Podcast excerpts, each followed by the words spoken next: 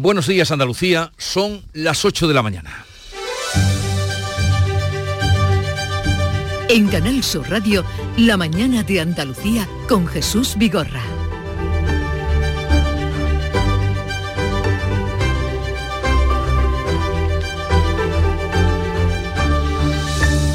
Es 28 de febrero, Día de Andalucía, felicidades a todos los andaluces y es una jornada también solemne y festiva en nuestra tierra. A partir de las 10 de la mañana asistiremos al pleno extraordinario en el Parlamento de Andalucía y a mediodía el acto institucional de entrega de los títulos de hijos predilectos y medallas de Andalucía. Este año el Gobierno reconoce como hijos predilectos al director de la Real Academia Española, el cordobés Santiago Muñoz Machado, que en nombre de los homenajeados va a pronunciar el discurso curso de agradecimiento y al cantador jerezano José Merce.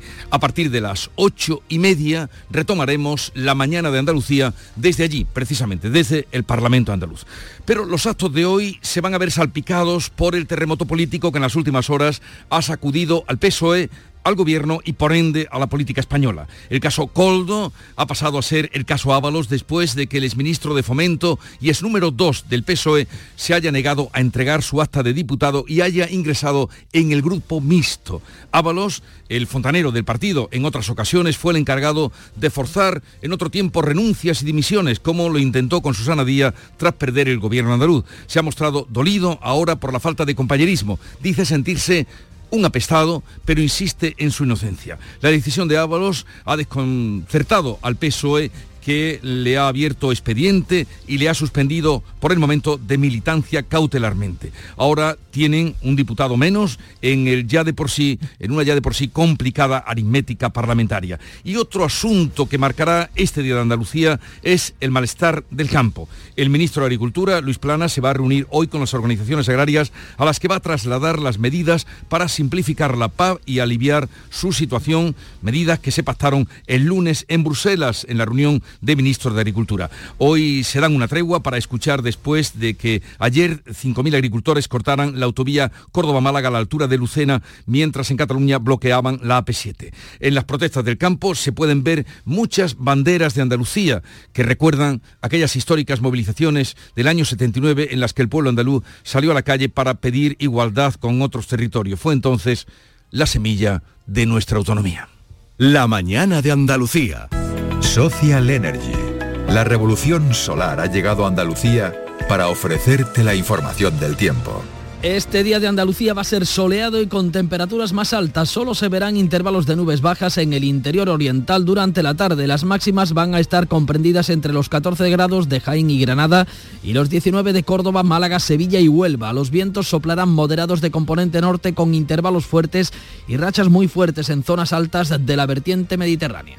Desafía los límites con Social Energy. Calidad imbatible, precio invencible. Si no, trae tu presupuesto y te lo mejoramos. Descuentos de hasta 3.150 euros con tu instalación premium con dos baterías. Cinco años de garantía en tu instalación con primeras marcas y dos años de seguro todo riesgo gratis. Pide tu cita al 955 44 11 o socialenergy.es. La revolución solar es Social Energy.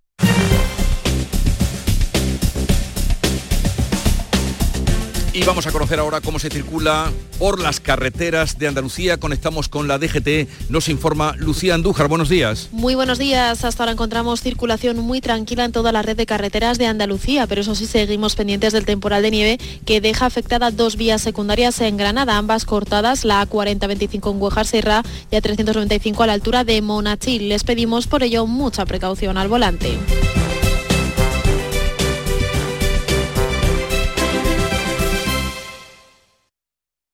Hace nada eras un bebé. Y mírate, todo un hombre, con tu trabajo, tus amigos, tu casa. Ay, estoy muy, muy orgulloso de ti, hijo mío. Gracias. ¿Puede arreglar la cisterna o...? Tengo que encargar una pieza, pero sí, hijo mío, sí. Por 17 millones de euros uno se hace padre de quien sea. Ya está a la venta el cupón del Extra Día del Padre de la ONCE. El 19 de marzo, 17 millones de euros. Extra Día del Padre de la ONCE. Ahora cualquiera quiere ser padre. A todos los que jugáis a la ONCE, bien jugado. Juega responsablemente y solo si eres mayor de edad. Los andaluces somos líderes en poner el alma en todo, en sacar una sonrisa, en dar siempre la bienvenida. Somos líderes en el arte de sentir, en echarle coraje al día a día, en exigirnos cada vez más. Somos líderes en entendernos, en amarnos, en escuchar a los demás. Tenemos mucho que celebrar. 28 de febrero, Día de Andalucía, Junta de Andalucía. En Canal Sur Radio, la mañana de Andalucía con Jesús Vigorra. Noticias. Son las 8 y 5 de la mañana del 28 de febrero. En el Día de Andalucía, el gobierno andaluz recupera la exigencia de un nuevo modelo de financiación autonómica y un fondo que compense la pérdida de 14.000 millones de euros. Beatriz Galeano, buenos días. Buenos días. La Junta insiste en la exigencia al Ejecutivo Central de que inicie la reforma del sistema de financiación. El portavoz Fernández Pacheco solicita además un fondo que compense los mil millones de euros que dejan de ingresar cada año por el desajuste del modelo. Andalucía padece un sistema injusto, reconocido por absolutamente todo el mundo, un sistema que crea españoles de primera y españoles de segunda.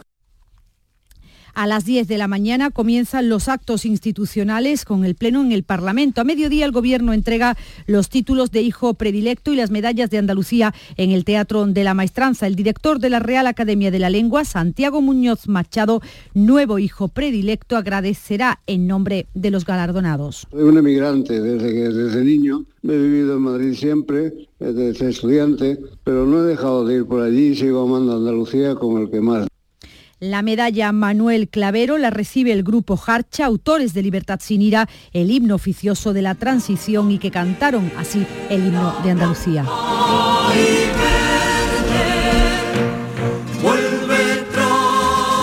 Por cierto que el Gobierno ha inscrito como bien de interés cultural el Casino de Ronda, edificio que acogió la Asamblea Regionalista presidida por Blas Infante, que aprobó la bandera, el himno y el lema de Andalucía.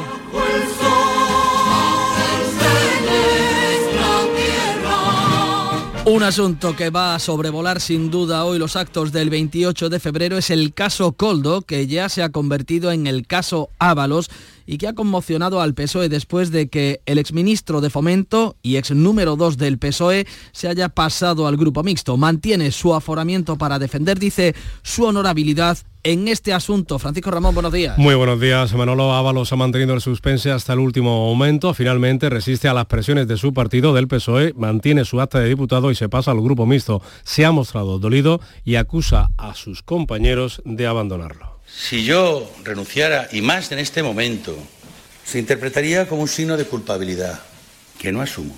Y solo provocaría mi estigmatización, no ya política, sino personal. Soy consciente tengo ya alguna edad y sé lo que es un apestado político. La decisión de Ábalos ha provocado desconcierto y conmoción en el seno del PSOE, que al perder un diputado tendrá aún más complicada la, mm, la, ajustada aritmética parlamentaria. Ábalos ha dejado claro que en el grupo mixto no tendrá que respetar la disciplina del voto del PSOE. El grupo socialista pierde un escaño, se queda con 120 diputados, aunque dan por hecho que no votará en contra del gobierno. Ferraz ha abierto expediente y suspende de militancia de manera a Ábalos. Además, pretende extender las indagaciones sobre la compra de material sanitario a otras administraciones, por lo que ha registrado una comisión de investigación en el Congreso. El PSOE ha suspendido de militancia a Ábalos y le ha abierto un expediente con cuatro faltas que justificarían su expulsión. El Ministerio de Fomento ha abierto también una auditoría para investigar quién se lucró con los contratos para la compra de mascarillas en puertos del Estado y Adif. Sin embargo, Oscar Puente descarta cesar a los seis trabajadores del Ministerio implicados en el caso Coldo, incluido su hermano Joseba García Izaguirre. Puente muestra decepción por la decisión de Ábalos. Coherente con toda la trayectoria de José Luis Ábalos, que ha sido un militante ejemplar, ha sido un gran ministro y ha sido un magnífico secretario de organización del partido. No, no es coherente esta posición con lo que, con lo que ha sido. El caso Coldo copará hoy el cara a cara de Feijóo y Pedro Sánchez en la sesión de control en el Congreso en la que el PSOE espera que no aparezca Ábalos. El portavoz del Partido Popular, Miguel Tellado, eleva la responsabilidad del caso Coldo al presidente del Gobierno. El caso de corrupción supera con creces a Coldo García y supera con creces a José Luis Ábalos. No es el caso Coldo, no es el caso Ábalos, es el caso Sánchez. Vox pide la dimisión del gobierno en bloque. El PSOE quiere extender las indagaciones sobre la compra de material sanitario durante la pandemia más allá del gobierno y ha registrado la solicitud para crear una comisión de investigación sobre los contratos en todas las administraciones. Ábalos fue, como secretario de organización, el fontanero del PSOE que en otras ocasiones fue el encargado de forzar renuncias y dimisiones como lo intentó con Susana Díaz cuando perdió el gobierno andaluz. Hoy van a coincidir Susana Díaz y la vicepresidenta primera del Gobierno y número dos del PSOE, María Jesús Montero, en el Pleno Institucional por el Día de Andalucía en el Parlamento. En cuanto a la investigación judicial, esta mañana está citado en la Audiencia Nacional el presunto cerebro de la trama. Además, la Comisión Europea investiga si se pagaron mordidas con fondos comunitarios. El juez Ismael Moreno ha convocado al empresario Juan Carlos Cueto a las nueve y media de la mañana para que explique su papel en la empresa Soluciones de Gestión, con la que según la Fiscalía se habría embolsado más de 9 millones y medio de euros en comisiones ilegales. La investigación sitúa a Cueto como el hombre detrás de Soluciones de Gestión, a pesar de que como propietario aparezca el empresario vasco Íñigo Rotaeche. La Comisión Europea ha instalado también, ha instado también a la Oficina Europea Antifraude para que averigüe si hay involucrado dinero europeo. Bruselas está ya en contacto con el Ministerio de Hacienda para esclarecer si hay fondos europeos afectados. Y Anticorrupción también destaca que envió a la Fiscalía Europea contratos del caso Coldo del gobierno canario del actual ministro Ángel Víctor Torres pagados con fondos europeos. Ahora la Fiscalía, el Ministerio Público, ha interpuesto una nueva querella a varios empresarios por la venta de material sanitario al gobierno de Canarias por casi 23 millones de euros, de los que unos 10 serían para comisiones ilegales. La salida de Ábalos va a dificultar aún más si cabe la aritmética parlamentaria del gobierno que tratará de afianzar su relación con uno de sus socios parlamentarios. No en vano, los socialistas ya han firmado con Esquerra Republicana de Cataluña el acuerdo para apoyar los presupuestos catalanes. El líder del PSC, Salvador Illa, dice que se trata de hacer política útil y resolver los problemas de los ciudadanos. Las cuentas requieren el apoyo de al menos o al menos la abstención de los comunes que se resisten a dar su respaldo si el gobierno sigue adelante con el proyecto de centro recreativo Hard Rock en Tarragona. Y el otro asunto que sin duda va a sobrevolar este Día de Andalucía, el campo. El ministro de Agricultura reúne hoy a las organizaciones agrarias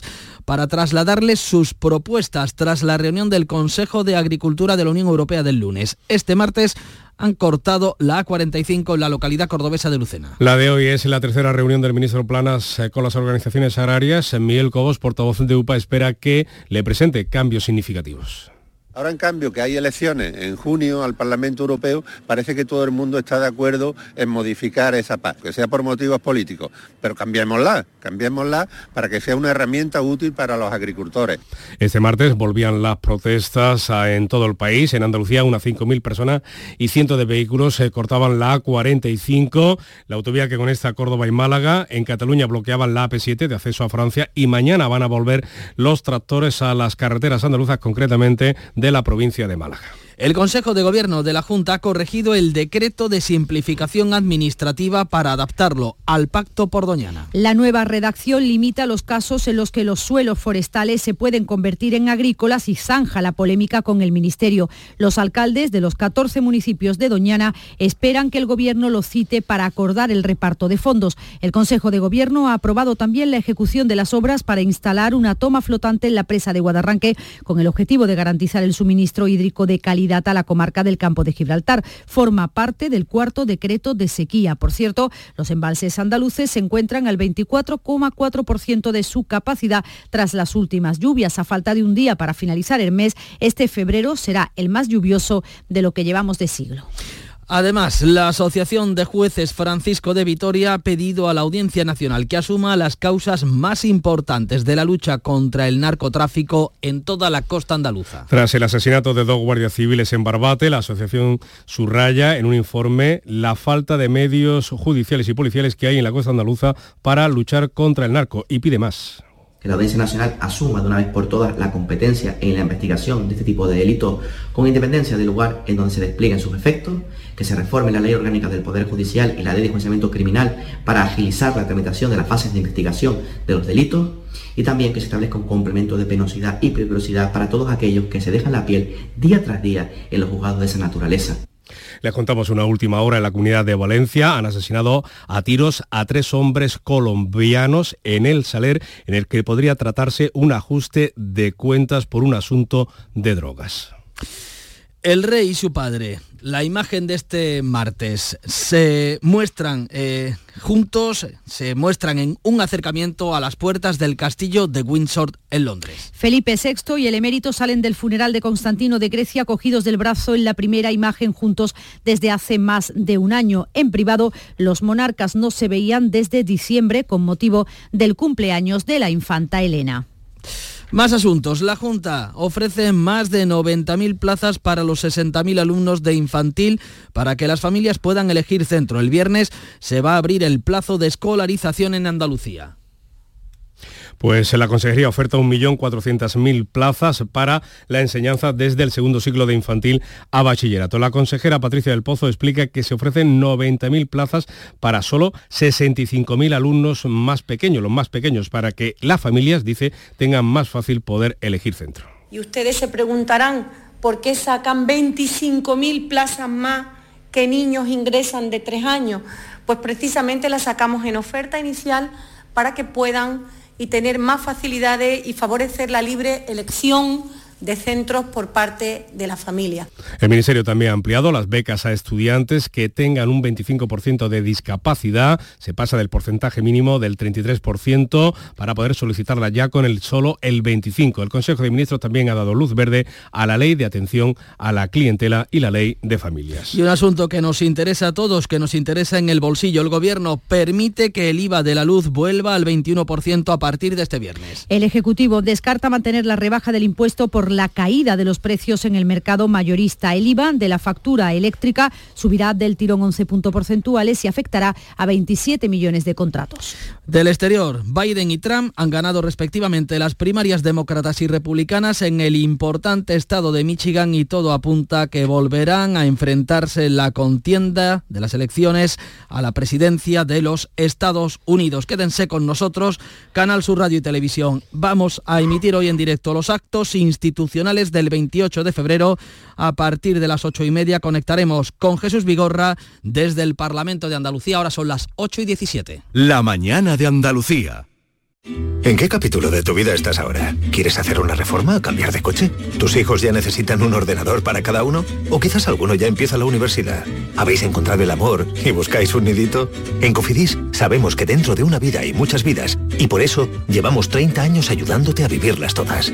Cofidis, cuenta con nosotros.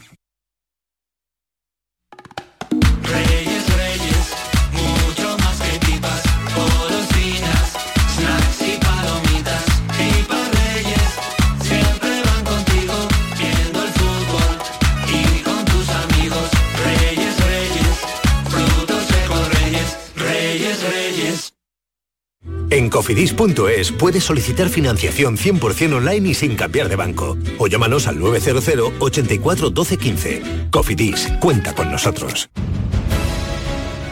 8.18 de la mañana de este día de Andalucía. ¿Cómo está el pulso de los andaluces? López de Paz, buenos días. Hoy muy tranquilo a pesar de lo de ayer. Además hoy se recuerda que el 28 de febrero cayó en año bisiesto, 1980, Ujú. igual, que, Igual este, que este. y que Suárez le propone a Rafael Escuredo, Escuredo, que fuera el 29 de febrero el referéndum. Sí. Y Escuredo decía, ¿cómo vamos a mm, hacer el referéndum un día que solo se puede celebrar si se celebra cada cuatro años? Hay una gran eh, desinformación en torno al tema del acta de Ábalos.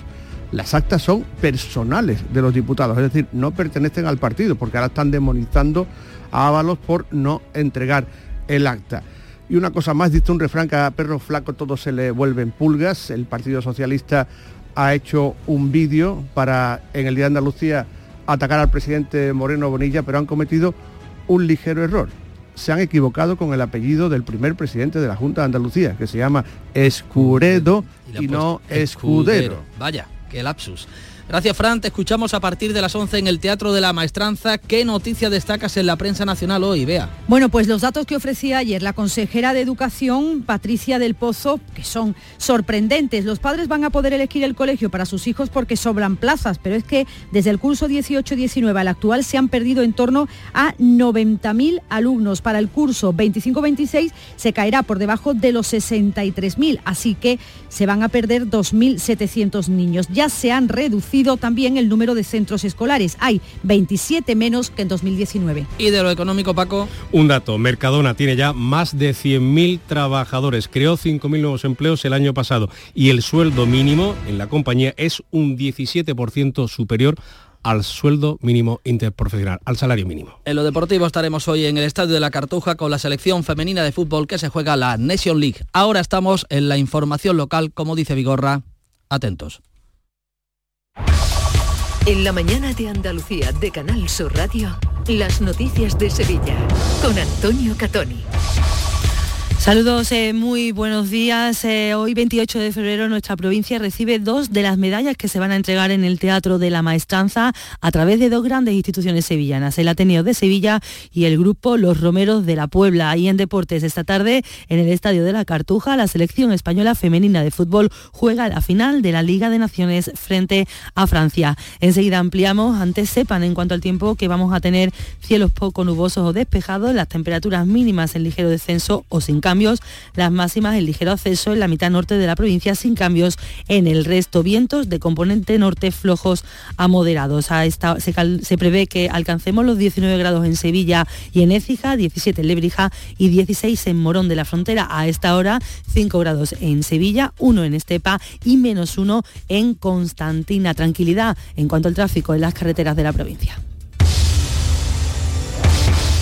Pensado en instalar placas solares en tu vivienda o negocio? Con Sol Renovables, enchúfate al sol. www.solrenovables.com o 955 35 53 49. No te puedes perder Ciclolé, el mayor evento de ciclo indoor de Sevilla que se celebrará en Airesur el 9 de marzo. Una jornada deportiva de seis clases con instructores de reconocimiento nacional. Además, es un evento solidario, ya que si te registras, Airesur donará 3 euros a la Asociación Pulseras Rosas. Más información en ccairesur.com. Airesur, todo lo que te gusta. Hoy se entregan las medallas de Andalucía con dos reconocimientos para nuestra provincia. Los Romeros de la Puebla reciben una de las medallas de las Bellas Artes y el Ateneo de Sevilla a las Ciencias Sociales y Letras. Para Pepe Angulo, cantante del histórico grupo de sevillanas, esta medalla es un orgullo después de haber llevado el nombre de Andalucía por todo el mundo. Andalucía la hemos llevado siempre en, bandera, porque además el, disco, hemos grabado un disco, porque hemos grabado 50, 50 discos y, y, y, y, la mitad del disco habla de Andalucía. Y el Ateneo de Sevilla recibe la medalla por la organización de la cabalgata y otras actividades culturales. Su presidente, Emilio Boja, ha agradecido el reconocimiento y ha recordado la labor social y cultural que realiza esta entidad. Ahora mismo pletórico, estamos contentísimos, que es un auténtico honor ser medalla de Andalucía. La verdad es que nosotros, aparte de la cabalgata, durante todo el año organizamos unos 400 actos culturales, tenemos una obra social a muchas familias que intentamos de que lo pasen lo menos mal posible. Los actos oficiales por el Día de Andalucía tendrán lugar primero en el Parlamento andaluz con el izado de la bandera y posteriormente se entregarán los galardones en el Teatro de la Maestranza. Otra convocatoria por el Día de Andalucía es la de la plataforma 28F que ha convocado una manifestación a las 12 del mediodía en el Palacio de San Telmo. Una quincena de colectivos sindicales, sociales, culturales y políticos marcharán por la soberanía, lo público y la paz, dice el lema. La previsión es llegar a la Plaza de la Encarnación. Rubén Gómez es portavoz de la plataforma y miembro del sindicato USTEA. Desde San Telmo saldrá la manifestación en Sevilla a las 12 de la mañana para que se acaben los recortes de la sanidad pública, para que se acaben los recortes de la educación, para tener una Andalucía con derechos y el Ayuntamiento de la capital acogía ayer tarde el acto central del Día de Andalucía en colaboración con la Cátedra 4 de diciembre. Tiene por objeto reivindicar el estudio y el desarrollo de las señas de identidad de la autonomía andaluza a través de la investigación. El alcalde ha anunciado que este acto se repetirá desde ahora cada año en la víspera del 28F. Después, presentado por Alejandro Rojas Marcos, la disertación corría a cargo de Manu Sánchez, quien pedía a los políticos que trabajen para Andalucía. ¿El andalucismo será político o no será? El andalucismo no puede ni debe permitirse el empobrecedor lujo de darse por satisfecho con el folclore y la nostalgia. Así que no puedo más que aprovechar esta irrepetible ocasión. Políticos, a trabajar. Y hoy es jornada de puertas abiertas en la Casa Consistorial entre las 10 de la mañana y las 3 de la tarde. Además, la Casa de Blas Infante en Corea del Río acaba de reabrir eh, tras ser restaurada. Han sido dos meses de trabajos en los revestimientos ornamentales y las pinturas murales en distintas estancias que recogen elementos que el padre de la patria andaluza entendía fundamentales para entender al andaluz y que están realizados sobre yeso, escayola o cal, soportes que dan muchos problemas unos trabajos que ha explicado en Canal Sur Radio la restauradora Maite Bejar que a lo largo del tiempo, con la humedad propia del ambiente, pues tienden a tener problemas de conservación. Estas pinturas que están mm, realizadas encima de, de- de esos soportes, pues tenían problemas de, de caída, básicamente. Entonces, bueno, pues se han hecho eh, lo que llamamos en nuestro trabajo sentado del color, consolidaciones. Son las 8 y 25 de la mañana. Tomarartesanía.com es la nueva web de Tomar Artesanía, marca de referencia en el traje de corto. Descubre en tomarartesanía.com las tendencias en sastrería campera para el caballista y la amazona. Visita nuestras tiendas en Huelva y Sevilla para tu traje a medida. Vístete en tomarartesanía.com. Da rienda suelta a tu pasión. ¿Cuál es tu día favorito? El Superjueves. Porque en Sevilla Fashion Outlet, el último jueves de cada mes puedes encontrar superprecios de supermarcas para ir súper a la moda. Ven al próximo Superjueves de Sevilla Fashion Outlet. Las marcas que te gustan a precios que te encantan. ¡Súper! Cada noche, de lunes a viernes a las 10, Canal Sur Radio te acerca a la Semana Santa. El llamador. Sevilla funcionará con los presupuestos del año pasado, lo que aprobó los que aprobó el anterior gobierno municipal socialista. El equipo del popular José Luis Sanz no ha conseguido el apoyo de los grupos de la oposición. El portavoz socialista Antonio Muñoz fundamenta su rechazo a las 30 medidas que han presentado y que no se han tenido en cuenta. Estamos ante un gobierno sin estrategia que pretende eh, regir los destinos de la ciudad a golpe de ocurrencias y rectificaciones e indudablemente después de estos nueve meses la confianza que tenemos es prácticamente nula. Y la portavoz de Podemos, Susana Hornillo, cree que el alcalde ha tomado el camino más fácil con la prórroga. Considera que no ha buscado el acuerdo. El alcalde, en lugar de consensuar con todos los grupos, ha optado por el camino más fácil, la prórroga, que dice mucho y mal de un gobierno débil y que no antepone los intereses de la gente de Sevilla por encima de los del Partido Popular. Por su parte, el portavoz eh, del Gobierno local y delegado de Hacienda, Juan Bueno, insiste en que ningún grupo ha hecho propuestas porque su interés es bloquear la ciudad y asegura que intentarán sacar sus proyectos a través de modificaciones presupuestarias a lo largo de este año. Nosotros le plantearemos, en este caso ya una a una o de tres en tres, todas las cosas que creemos que son importantes para el interés de todos los sevillanos y tendrán que pronunciarse en cada una de ellas.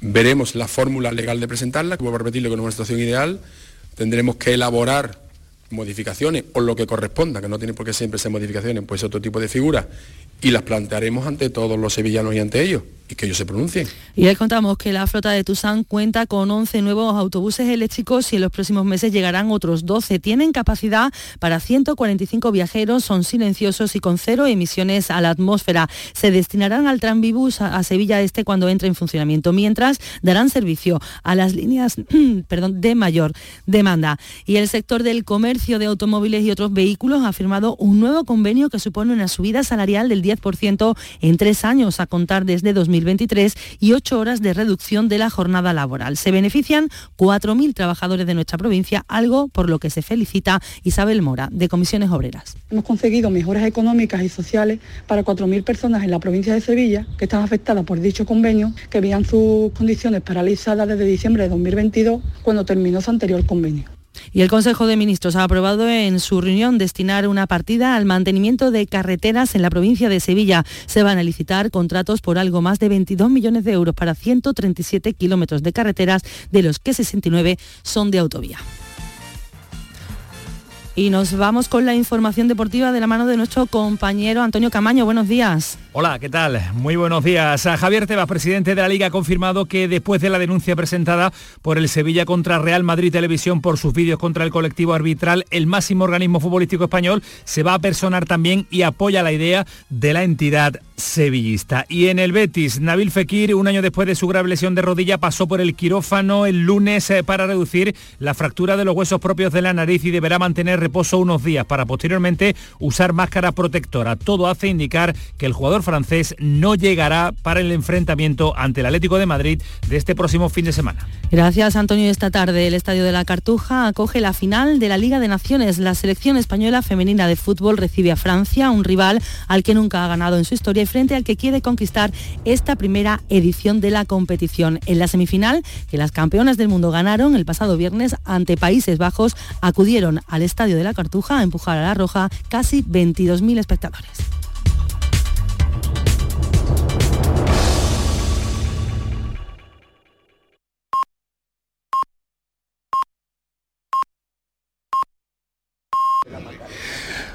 Buenos días Andalucía, son las ocho y media de la mañana y les hablamos desde el Parlamento andaluz, donde hoy van a tener lugar los primeros actos del Día de Andalucía. Y enseguida aquí vamos a entrar en tertulia para hablar de los temas de actualidad que se cruzan por medio de este día de celebración y fiesta en Andalucía, hoy con Ángela Cañal, Javier Rubio y José Joaquín León.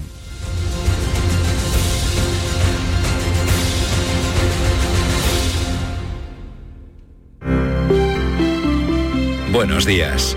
En el sorteo del Eurojackpot de ayer, la combinación ganadora ha sido 15, 17, 30, 38 y 49. Soles 1 y 11.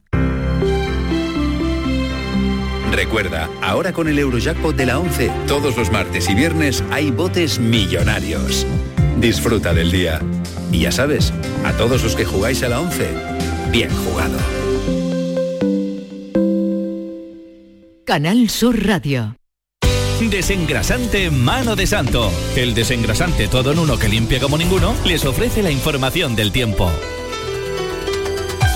Buenos días. Hoy en Andalucía el viento continuará de componente norte, seguirá de intensidad moderada, todavía con algunos intervalos fuertes y algunas rechas muy fuertes en zonas altas de la vertiente mediterránea. En cuanto al cielo estará poco nuboso, con intervalos nubosos de nubes bajas en el interior oriental durante esta tarde. Las temperaturas suben en ascenso. Es una información de la Agencia Estatal de Meteorología. Mano de santo limpia la ropa, mano de santo limpiar salón, mano de santo y en la cocina, en el coche, en el mano de santo para el hotel, mano de santo para el taller, mano de santo te cuida, mano de santo te alegra la vida, mano de santo, mano de santo, ponte a bailar y no limpies tanto, mano de santo, mano de santo, ponte a bailar y no limpies tanto. Seguramente el mejor desengrasante del mundo. Pruébalo. Si quieres disfrutar de la radio por la tarde, te espero de lunes a viernes a partir de las 4 en Canal Sur Radio. Te ofrezco complicidad, cercanía, risas y buen humor, las historias que pasan en Andalucía, actualidad, consejos sobre salud y muchas entrevistas. Cuento contigo. Así es la tarde de Canal Sur Radio con Mariló Maldonado. Tres horas para disfrutar de la mejor radio hecha en Andalucía. De lunes a viernes desde las 4 de la tarde. Contigo somos más Canal Sur Radio. Contigo somos más Andalucía. La de las callejas, estrechas y blancas, la que cuando pena se pone a cantar.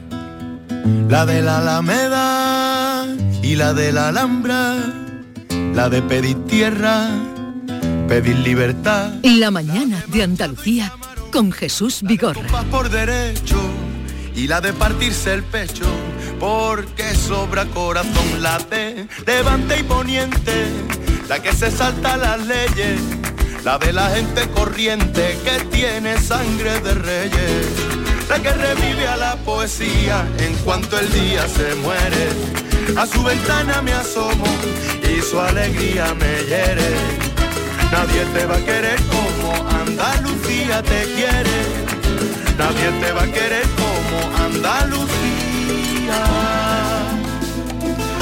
El canca mm, cantando oh, a su manera de ver y su manera de interpretar y de querer Andalucía. Eh, es el día 28 de febrero, estamos en el Parlamento, desde aquí vamos a transmitir eh, los actos que se sucedan y luego conectaremos, retomarán nuestros compañeros desde el Teatro de la Maestranza, donde se entregan eh, los títulos de hijo predilectos, medalla Clavero Arevalo y medallas de Andalucía. Pero mm, para hablar de la actualidad, aparte de que también recibiremos aquí algunos invitados, hoy están con nosotros Ángela Cañal. Buenos días, Ángela. Jesús. Eh, que me gusta el canca, me encanta esa canción Es y- bonita, y, todo lo, ¿eh? y todo lo que hace, sí. Es bonita. Antonio Gala decía que los andaluces siempre han entendido mejor a sus poetas que a sus políticos. Y, en, el ello, canca y en tiene- ello estamos, y en ello estamos todavía. Eso decía Gala. y la verdad es que eh, Canca resume muy bien ese, ese sentir. Eh, me alegro de que te haya gustado la canción elegida por nuestro querido compañero Víctor Manuel de la Portilla, que está en la realización. Eh, saludamos también a Javier Rubio, habitual de los viernes. Hoy es miércoles. Eh, buenos días, Javier. Muy buenos días. ¿Qué tal estás? Pues estupendamente. Bien abrigado. Sí, sí.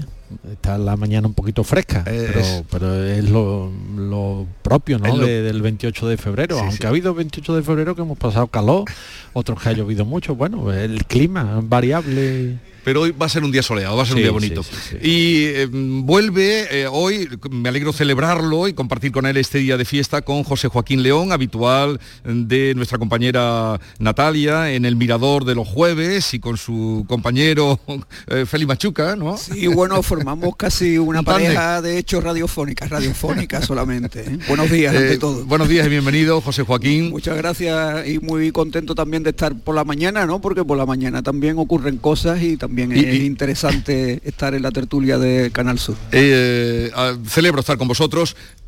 Hoy es un día de fiesta y de solemnidades, pero se ha cruzado la política por medio, eh, lo ha salpicado todo, así es que hablaremos de, de esa situación, ese terremoto que sacudió ayer mm, principalmente al PSOE, también al gobierno y por ende a la política española a las, eh, a las a las 11 menos cuarto de la mañana estaba Paco Robles, compañero nuestro, y le dije, Paco, y él se tiró directamente, dice, no va a dimitir, eh, no se va a ir, eh, Ávalo. Y, y la verdad es que tuvo tu razón, lo dijo contundente. ¿Os esperabais por dónde ha salido mm, José Luis Ábalos? Con... Bueno, ¿por dónde ha salido? Por la puerta de atrás, Bueno, pero ¿por para dónde seguir- no ha de salido? Para De seguir dentro. no ha salido. Para seguir dentro. Bueno, verás, yo, mm, a mí la verdad que me, que me sorprendió que, sinceramente en este caso, lo digo también a posteriori, ¿no? Me sorprendió un poco que, que eh, la decisión que ha tenido de renunciar a la comisión, bueno, eh, a la presidencia de la comisión, eso me parece casi simbólico, ¿no? Y lo importante que era que, presentara su renuncia como, como diputado en el Congreso, pues eso no lo ha hecho, ha pasado al grupo mixto y, realmente pues le ha creado un problema pues bastante importante a Pedro Sánchez, porque yo creo que en el partido contaban con que iba a irse. ¿no? Entonces, bueno, eh, él lo ha vestido bien, en el sentido de que yo soy inocente y no tengo nada que ver con esto, cosa que casi nadie se va a creer, pero bueno, es su, su posición. Es verdad que todavía no está, mm, bueno, pues ni siquiera eh, está acusado de, de nada, pero bueno, la, la situación es evidente que la relación que él tenía con, con Coldo, pues era de absoluta confianza y Coldo tampoco tenía un poder como el que puede tener un ministro, ¿no? El, poder de Coldo viene en función de, eh, y sobre todo también hay unos antecedentes.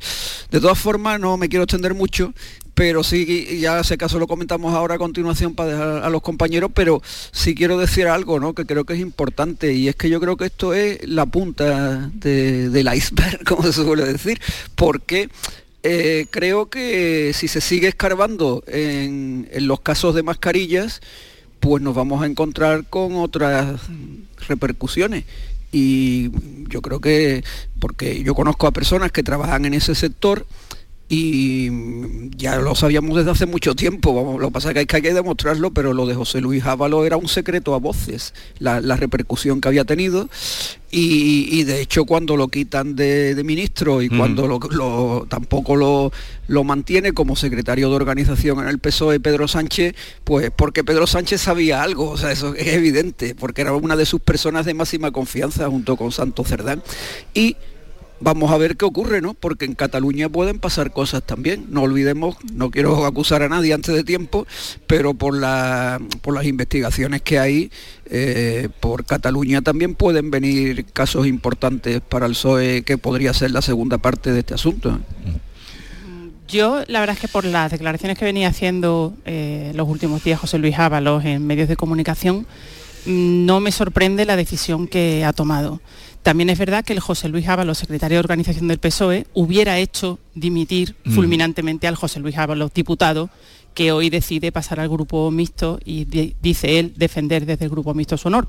Que por cierto, el grupo mixto no está para defender el honor particular Mm. de ningún diputado, sino para hacer desde el Congreso la labor de, de defensa de, pues, de los intereses de todos los, los españoles. ¿no?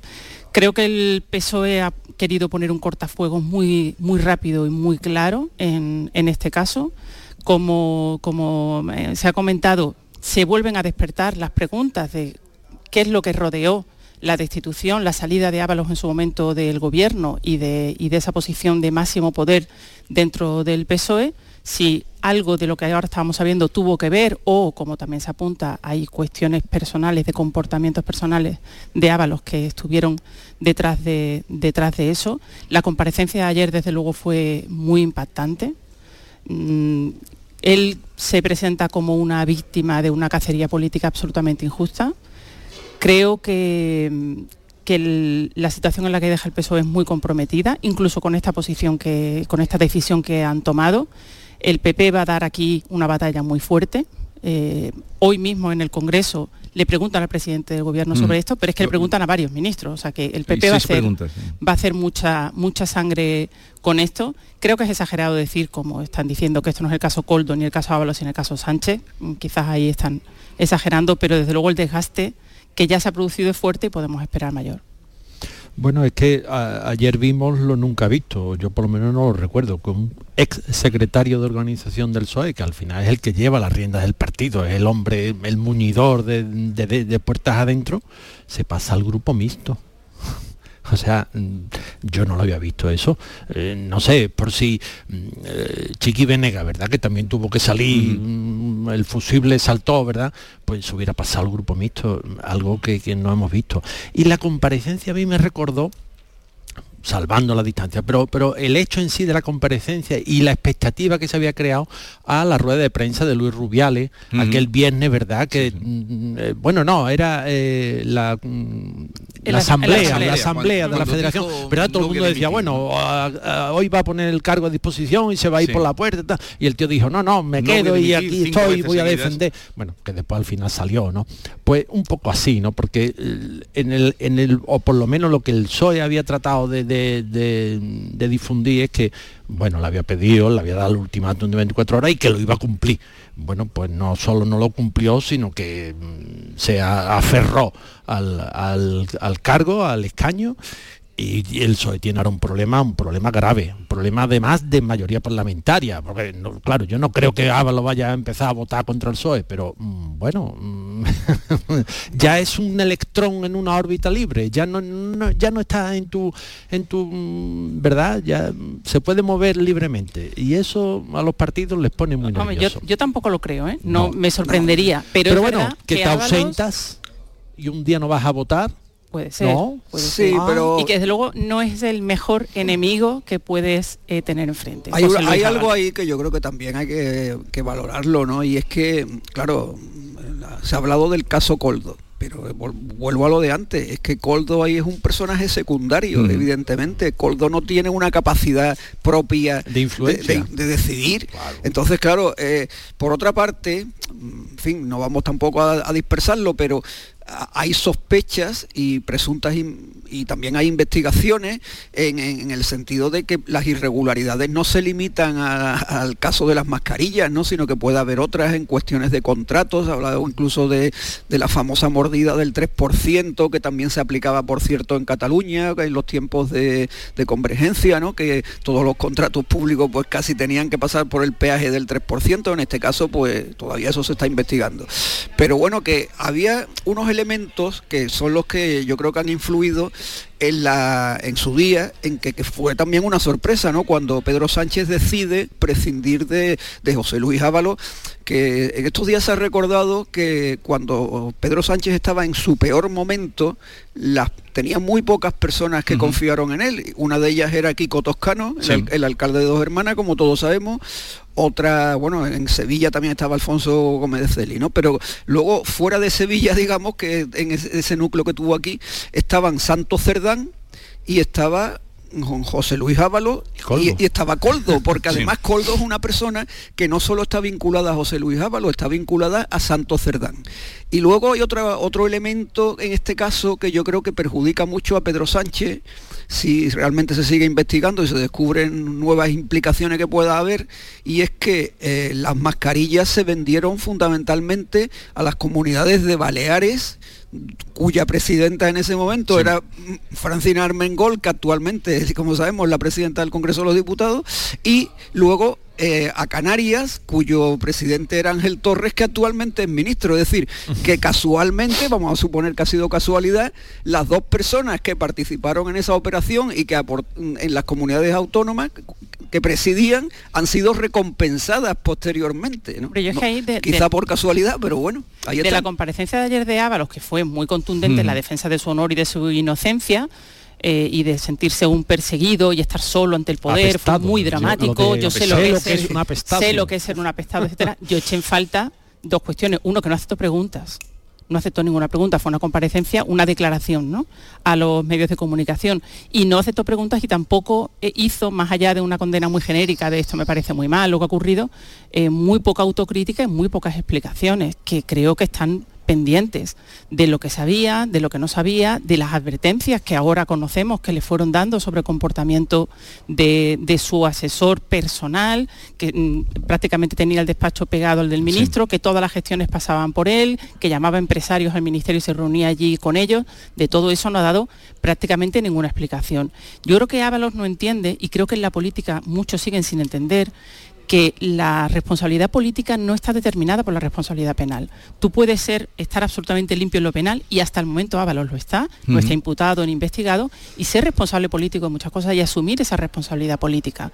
A mí no me gusta cuando, pues lo hemos visto en otros casos, eh, pues éticamente muy discutibles. No, es que la fiscalía lo ha descartado, es el juez, bueno, muy bien, lo penal está descartado, pero lo político es otra cosa. En la política se trabaja con la confianza. Mm. No te nombran ministro por no haber cometido un delito. Y no, tienen por- no tienes por qué haber cometido un delito para que te quiten de ministro o de diputado. Tienes que haber perdido la confianza de quien te nombró o haber perdido la confianza de los votantes que son finalmente los que te ponen ahí. Y yo creo que eso Ábalos no lo está entendiendo y creo que en la política en general falta mucho por entender. Creo que en este caso se ha puesto un listón eh, alto. El PSOE ha puesto un listón alto, que no sé si el PSOE mismo está dispuesto a asumir en otros casos y otros partidos mucho menos. Pero ¿qué habrá podido pasar por su cabeza? No estamos dentro de ella porque él reconoce que es un apestado, va a estar mm, muy señalado, lo vimos entrar solo, va a estar solo, lo van a mirar mal, a, a aferrarse ahí. Pues Para salvarse por el aforamiento. Bueno, el aforamiento es un arma de ¿Hasta doble dónde filo. puede ¿eh? el aforamiento Yo creo que el aforamiento ayudarle? es un arma de doble filo, porque el aforamiento es jugártelo todo a una carta. No tienes instancia superior a la que recurrir, vas directamente al Supremo. Oye, te puede salir bien o te puede salir mal. Yo, eso, mm, siempre se dice, no, el aforamiento. Bueno, claro, el aforamiento no es lo mismo, está aforado con un partido que te respalda detrás y todos sabemos la larga mano de los partidos en la justicia, ¿verdad? Por dejarlo así eh, sin entrar en más detalle, eh, que estar solo como un apestado político. A mí de la comparecencia de ella hay dos cosas que me llaman mucho la atención y que no creo que las dijera mm, gratuitamente. Él dijo, yo soy un peón, esa palabra la, empleó, la empleó, peón, y la referencia al coche. Solo tengo un coche que es justamente lo que dijo Pedro Sánchez cuando, Cuando lo salió- descabalgaron de la Secretaría General. Sí. Me echo a la carretera con mi coche, que en ese coche iba Ávalo. Sí, pero mm, volviendo a tu pregunta, Jesús, yo creo que, verá, cuando alguien, eh, es verdad que ha jugado muy fuerte, ¿no? Porque enfrentarse a un partido del que además él ha sido secretario de organización y ministro en el gobierno, cuando al- alguien hace eso, podemos pensar, bueno, estaba buscando una salida negociada, que es lo que al parecer Sí, también que- que se ha no- rumoreado, que no ha tenido, en el sentido, pues, en fin, que querría que lo colocaran, por decirlo coloquialmente. No, o que no hicieran sangre con o él. que no hicieran sangre, pero bueno, yo también creo que lo que lo dices, bueno, se, eh, está aferrando a- al escaño. Claro, el escaño sabemos, no sabemos tampoco ni siquiera la, la duración que va a tener esta legislatura. Probablemente, en mi opinión, no va a ser muy larga, pero bueno, puede ser un año o pueden ser cuatro, en el mejor, ya, ya serían casi tres, ¿no? Pero a lo que me refiero, que verdaderamente cuando él hace eso es porque él considera que no está en una posición de debilidad, sino que también tiene una cierta fuerza no voy a decir moral, porque en este caso precisamente no lo sería, pero sí que va a tener una cierta fuerza para atrincherarse en ese escaño y para mantener una postura de fuerza y en cierto modo para presionar. ¿Para presionar a quién? Pues no lo sabemos, pero no lo podemos imaginar. Es decir, que yo creo que él tiene cartas ocultas. ¿Cuáles son? Pues evidentemente no lo sabemos, pero probablemente van a salir, o si no salen, será a cambio de algo en que le acepten sus peticiones. Claro, es que pongámonos por un momento en los zapatos de José Luis Ábalos. ¿Qué gana Ábalos dejando su escaño en el Congreso? Pierde el aforamiento, que tienes tu razón, Juan, que, pero mm, será verdad eso que tú dices que te la juegas, pero luego nadie renuncia al aforamiento, Ya, ya, luego algo claro. tiene, ¿no? Segundo, la cuestión económica. Sí, la El económica- sal- El, salario que es eh, importante, ¿no? Tampoco los diputados son multimillonarios, pero bueno, es una retribución Pero tiene que, que ahora, que ahora mismo él no tiene una expectativa de tener otra diferente. Y está la cuestión personal, que yo creo que en su caso también está pesando. Yo creo que él honestamente se siente perseguido, otra cosa es lo que políticamente podamos pensar los demás y lo que la justicia determina al final. Y creo que él eh, siente que efectivamente si deja el escaño es una manera de reconocer que es culpable y él no se siente culpable. Y y esos tres elementos, el económico, el judicial y el personal, creo que los tres los han sopesado y si nos ponemos en sus zapatos, digo, ¿qué ganaría él, él dimitiendo? Es que no gana nada. Sí, pero quedándose está muy señalado, muy marcado. sí, sí. Claro, Es y ahí ¿no? hay un, com- Quiere- hay un componente, perdonadme. Económico, eh, desde no, luego, que sí, lo hay pero en lo ¿eh? personal que dices tú, ¿no? Y es verdad. O sea, es la audacia. Hay un, es un movimiento de audacia. ¿Quién es el político español que más audacia ha demostrado en los últimos mm, 10 años? Pedro Sánchez, ¿no? Sí. ¿Eh? Pues Sí, sí. le está echando el mismo arresto que eh, Pedro Sánchez ha Sí, echado. pero Javier, hay, hay también otro detalle, ¿no? Y es que, mm, decimos, la, la- la responsabilidad política de, de José Luis Ábalos, ¿no? que se ha comentado antes. Bueno, las responsabilidades políticas, yo sobre eso, en fin, habría que matizarlo mucho y habría que ver caso por caso, porque hay ocasiones que se pide la responsabilidad al ministro cuando es algo que ha cometido un funcionario al que el ministro a lo mejor ni siquiera conoce, ¿no? Pero Ya, bueno, pero este en caso- este caso no no. es, a eso me refiero, a eso me refiero, que este no es el caso ese, ¿no? Porque claro, en este caso sí que tiene responsabilidad, puesto que hay una relación de amistad. Realmente eh, Coldo ha llegado ahí gracias a José Luis Ábalos, no ha llegado por arte de magia. Y además hay incluso ya está una relación personal. Se, se ha comentado que, que bueno, que cuando salió del ministerio José Luis Ábalos, que vivía en Madrid, en, nuevo- en nuevos ministerios y tenía allí su vivienda, pues claro, se quedó mientras encontraba una nueva vivienda, que esa, esa transición se quedó en casa de, de Coldo, o sea que es que es una amistad ya incluso personal. Pero si en de todas amigos. las imágenes aparecen siempre Y juntos. siempre están juntos, es decir, Claro, que, lo que lo que cuesta pensar, lo que cuesta pensar es que una persona como Coldo, que estaba metido en estos tejemanejes y, y- y actuando con una responsabilidad que no era solamente, eh, por supuesto, suya propia, no lo supiera el ministro, ¿no? Bueno, no supiera, No lo y supiera. que cobraba una pensión de incapacidad. Bueno, pero, entonces Pero eso sí es posible, que no lo era- supiera. Pero ¿cómo se puede... Esos son los detalles ya que adornan. Pero eh, eso ya las No- no sé- no menudencias. sé es compatible legalmente, ¿eh? la, la La pensión de incapacidad Yo que lo estuve viendo ayer porque eh, lo que estuve mirando es que era una incapacidad permanente que tiene que ver con tu, con tu posibilidad de ejercer tu trabajo. Por ejemplo, tú eres policía y ya no puedes ser policía, pero puede ser eh, administrativo. El herma- Entonces puedes seguir Sí, trabajando cobrando el hermano No con sé si otro- era- no sé si entre era la familia tenían tres pensiones de incapacidad, no sabemos, pero pero él iba también un poco hacia de todo, ¿no? De escolta, de, de- Sí. digo, por, por la Bueno, y sobre- envergadura que tiene él. so- Pero- Envergadura en todos los, en pero- todos los sentidos, un sí. personaje Es una sombra Ah, larga. Ahora con lo, con lo de escolta hay un detalle que no sé si que no, sabe- no se ha aireado demasiado, ¿no? Pero que es curioso porque eh, cuando estuvo trabajando de escolta en el País Vasco, pues bueno, tuvo un comportamiento bastante Bueno, heroico. condenado. condenado, que, que tuvo, Sí, tuvo bueno, prisión, ¿no? estuvo condenado, pero- pero- exactamente, fue condenado, condecorado e indultado. Bueno, espera, pero fue, fue indultado Por por, el por el gobierno de Aznar y luego condecorado cuando era ministro del Interior Zoido.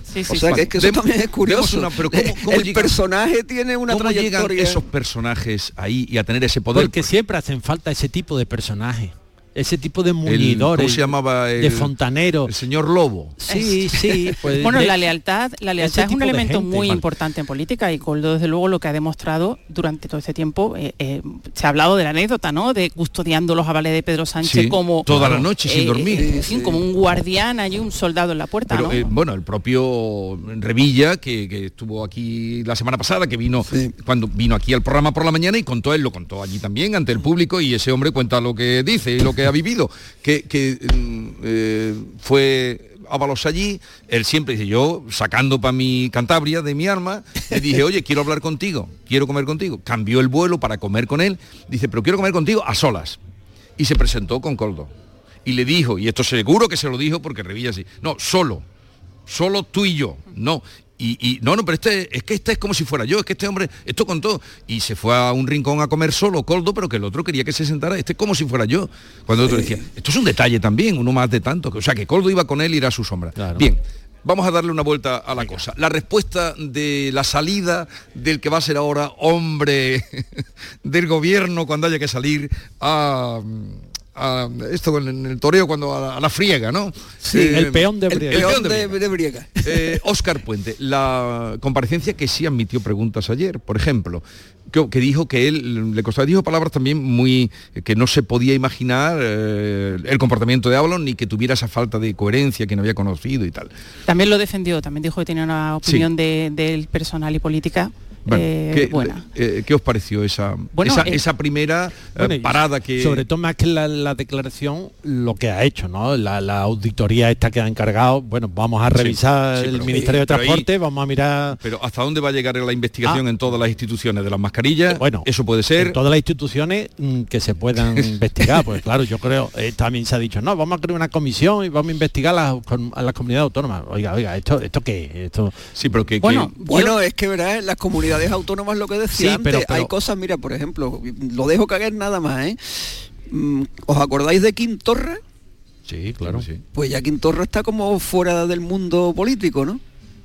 Hay un motivo personal y es que su esposa está una enfermedad grave, pero aparte de eso, mm, también eh, precisamente a través de su esposa estaba el caso Mascarillas de la Generalitat en el que también hubo un presunto fraude, por ejemplo, y eso está también por ahí como adormecido de momento. ¿no? Yo creo que Pero de- bueno, como ese caso hay, hay más. Es que hay de la pandemia, de la pandemia hemos salido mirando hacia adelante porque no había otra manera de salir. Y creo que falta hacer un análisis. Creo que con un análisis que tiene que tener generosidad, ¿eh? porque lo que nos vino encima no nos lo esperábamos ninguno. Las administraciones, cada cual hizo lo que pudo y hubo desaprensivos, como estamos viendo, y pillos que quisieron aprovecharse y lo hicieron, tanto en este caso de, de Coldo como en el caso del Ayuntamiento de, de Madrid, de la Comunidad de Madrid, que también judicialmente está despejado, pero creo que éticamente todavía hay preguntas por responder, en la Diputación de Almería u otro caso, y seguro que pueden salir eh, más. Claro, y creo que hay que pero hacer el matiz lo has dicho tú, Creo que hay que hacer ese, ese análisis con generosidad para aprender de los errores. Se ha hecho un análisis el año pasado, una comisión terminó con un informe en el ámbito sanitario. Creo que en el ámbito de la gestión política, de la coordinación, de los contratos, hay que hacer ese análisis. Eh, se dio manga ancha absoluta para contratar de cualquier manera y a toda Bueno, velocidad, porque no había otra aquello- forma de hacerlo. un, un foco árabe. Porque no hubo otra Sí, manera, ¿eh? Y pero hay que aprender. Bueno, hay vamos que a ver, aprender pero- y hay que investigar. Pero hay que investigarlo porque Hay que eh, investigarlo vamos a ver, todo, sí, perdona, todo, todo, porque pero las mascarillas al final, bueno, pues es el adminículo que nos poníamos, ¿verdad? Que nos No, faltaba. pero ahí se forraron unos cuantos. Pero, ¿y las vacunas? Bueno, las vacunas ya Eh, vino después, pero no, no, vino después, pero el monto, pero fueron también el el monto de millones. ¿Y ¿Dónde, También, dónde han acabado las vacunas? Ya, Porque ya. Ahora nos hemos enterado que la vacuna que desarrolló el. CSI español, pues al final. Sí, pero, pero no lo que, lo, en lo que nada. estábamos Bueno, hablando de, de la- de los primeros tiempos, es verdad que, que, claro, en la, en la administración actualmente hay, como sabemos, hay una- un- unos sistemas de contratación con una burocracia muy estricta, que claro, eso en un momento de emergencia como era el de, el de la pandemia, pues realmente era imposible de, de mantener. ¿no? Entonces, bueno, bueno, pues se, se bajaron, digamos, las barreras y entonces, ¿qué ocurrió? Pues que es verdad que hubo casos en los que a lo mejor por buena fe, pues se cometieron errores, ¿no? Y se contrataron a- determinadas operaciones que no eran las más convenientes. Pero también es verdad que hubo desaprensivos. Entonces, claro, los desaprensivos a lo mejor venían, digamos, del sector privado, ¿no? En el sentido de que eran personas que aparecían intermediarios que decían, yo tengo no sé cuántos millones de mascarillas, resulta que ese señor pues se dedicaba a otras cuestiones relacionadas con la peluquería, como fue alguno de los casos, ¿no? Eh, bueno, pero pero- claro, la, la cuestión está si eso después dio lugar a connivencias con la administración, si dio lugar a connivencias de la administración en las que estuvieron implicados políticos, pues entonces es que resulta que no fueron solamente los intermediarios, sino que también esos presuntos políticos que intervinieron, eso sí me parece que, la que- cosa que es si Col- la hay cosa que es investigarlo. si Coldo hay que abría la puerta o no abría la Claro, puerta. si la Claro. cuestión, en ese momento, en ese momento a mí me hubiera importado muy poco como administración Claro. si una persona que, trae, por ejemplo, eh, pinzas de depilar de China, resulta que dice, como tengo ese proveedor, te puedo traer un montón de mascarillas. Yo no me dedico a esto, pero te las puedo conseguir. Adelante. Adelante. Y se le dan todas las facilidades. Aquí cuál es la cuestión? Que no haya, como estabas diciendo tú, una persona dentro de la administración que hace esa gestión para sacar una mordida. Eso es lo que se está investigando en el caso Coldo. No Claro, que qué empresa pero- lo trajo, que dice, mira, quien las tenga, que las traiga. Sí, sí, Y, pero- hombre, que los precios pero yo te puedo decir, yo eh, te- abusivos, ¿no? Yo te puedo los decir que hubo, porque lo conozco, que, que hubo ofrecimientos incluso en condiciones más ventajosas que las que se pagaron y fueron rechazados. ¿Por qué? Pues esa es la duda que hay, ¿no? ¿Por qué? Porque había personas que a lo mejor Vale. tenían intereses. Nos va- Nos va a interesar mucho. Estamos con Ángela Cañal, con José Joaquín León y con Javier Rubio desde el Parlamento, donde van a tener lugar los actos, eh, donde va a comenzar la jornada solemne del Día de Andalucía que hoy se celebra, aunque estamos hablando de Coldo y de Ábalos y de todo lo que esta sacudida que ha provocado la situación política. Eh, son las 9 de la mañana y vamos a conectar con el Congreso porque hoy hay sesión de control